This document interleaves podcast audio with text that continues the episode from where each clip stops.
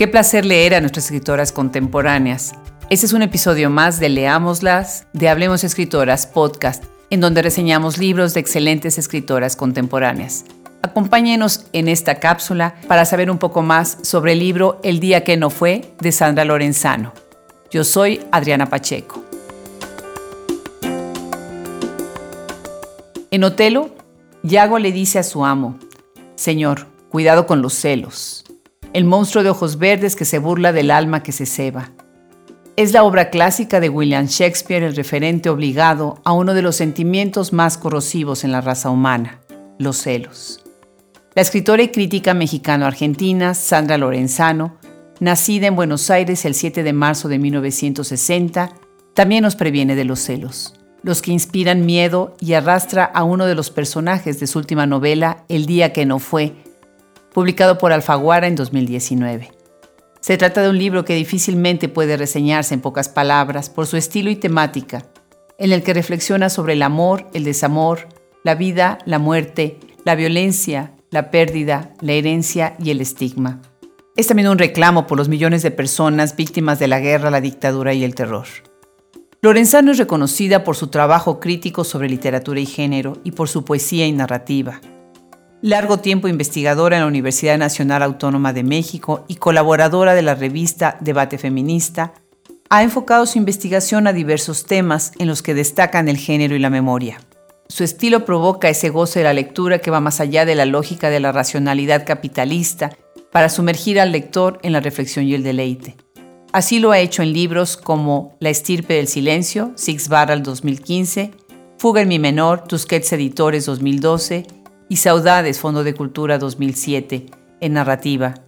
Y en poesía, Vestigios, Editorial Pretextos 2010 y Herencia, Vaso Roto 2019. Tal y como ella lo ha dicho, su infancia estuvo llena de las consecuencias del autoritarismo, golpes de Estado, exilio. Y cito, la vida no es más que un juego de serpientes y escaleras, y yo me rehúso a saber qué número sacaré en la próxima tirada de dados. Su disertación doctoral fue sobre el escritor y crítico Joe Gittrick, donde pone en diálogo su ángulo como académico y como escritor, para revisar la transmisión que se hace entre ambos perfiles y el gran enriquecimiento que se da entre uno y otro. Eso es lo que sucede también con ella, pues son sus lecturas las que enriquecen su obra junto con su gran sensibilidad y la contundencia de sus palabras.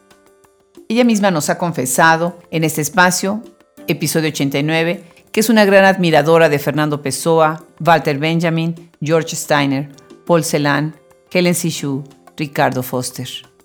El día que no fue es un texto que abreva en esas lecturas y más, que se aprecian en su permeabilidad textual, su rica intertextualidad, así como referencias a escritores como Simone de Beauvoir, Shakespeare, Margot Glantz, Natalie Hawthorne, o la música de Astor Piazzolla que en tan solo una línea de tango, Moriré en Buenos Aires, nos conmueve con la pérdida del exilio. Observadora cercana de los hechos, pone al lector de manera continua frente a algunos de los cuestionamientos más importantes de nuestros tiempos modernos. El libro nos introduce desde el inicio a lo que será el hilo que ate una trama fragmentada en donde el autor funciona como su propio interlocutor y reconoce que no puede mentir al lector y que es ella misma la que se convierte en su propio personaje, en uno que durante meses respiró miedo. En un texto que entrecruza poesía, definiciones de diccionario, letras de canciones, datos históricos, narrados en una imperiosa primera persona, la voz se mueve entre distintos planos temporales, en una serie de digresiones que funcionan para contar la historia. ¿Cuál?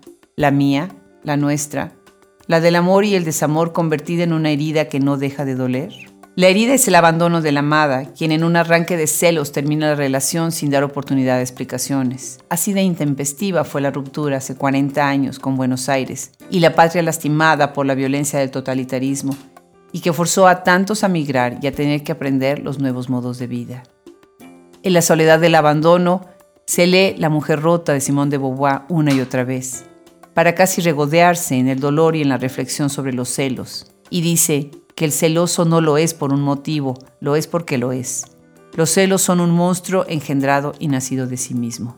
Y en la pérdida del amor el yo confiesa el reto de arriesgarlo todo para dejar al esposo perfecto por la amante y reconocer y hacer público que en realidad se ama a otra mujer.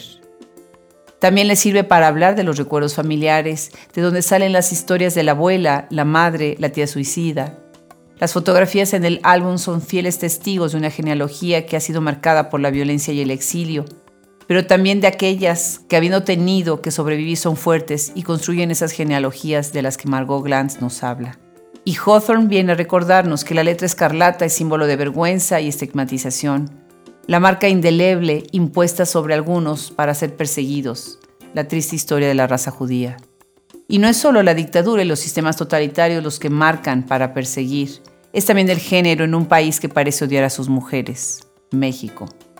Y nos hace preguntas que nadie debería de contestar porque no deberían de existir, como las de las desaparecidas, asesinadas, las del pánico que vivieron cuando se dieron cuenta de que ya no regresarían a sus casas y también de imágenes recurrentes que no podemos sacar de nuestra cabeza todos los que nos preguntamos por qué esa violencia, por qué contra nosotras. El yo también nos habla de los profesores que están cerca de estudiantes que un día confiesan que son hijos de desaparecidos, llenos de preguntas y de vacíos que las fotografías no pueden llenar. Recuerdo bien un poema dedicado a los que montan la bestia, que en la dulzura suave de la voz lírica, si se me permite el oxímoron, habla del miedo, de los que atraviesan el país huyendo de un peligro para entrar a otro.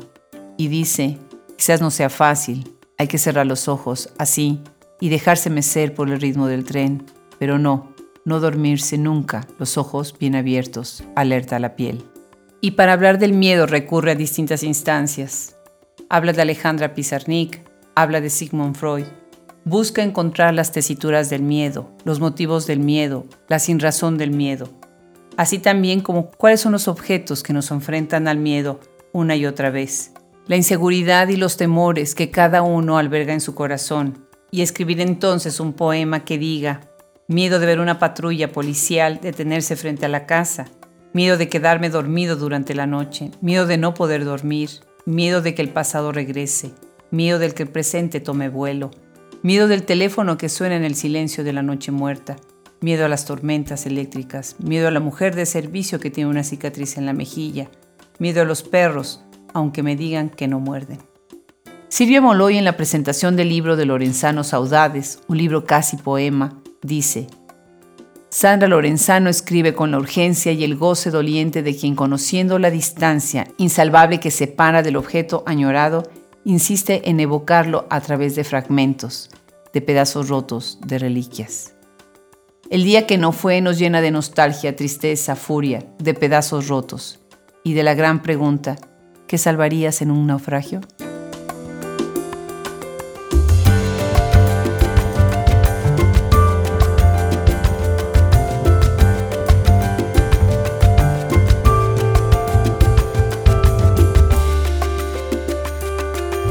Damos las gracias una vez más a todo el equipo que hace posible Hablemos Escritoras Podcast Fernando Macías Jiménez en la edición, Andrea Macías Jiménez Social Media, Wilfredo Burgos Matos y Alejandra Márquez Colaboración.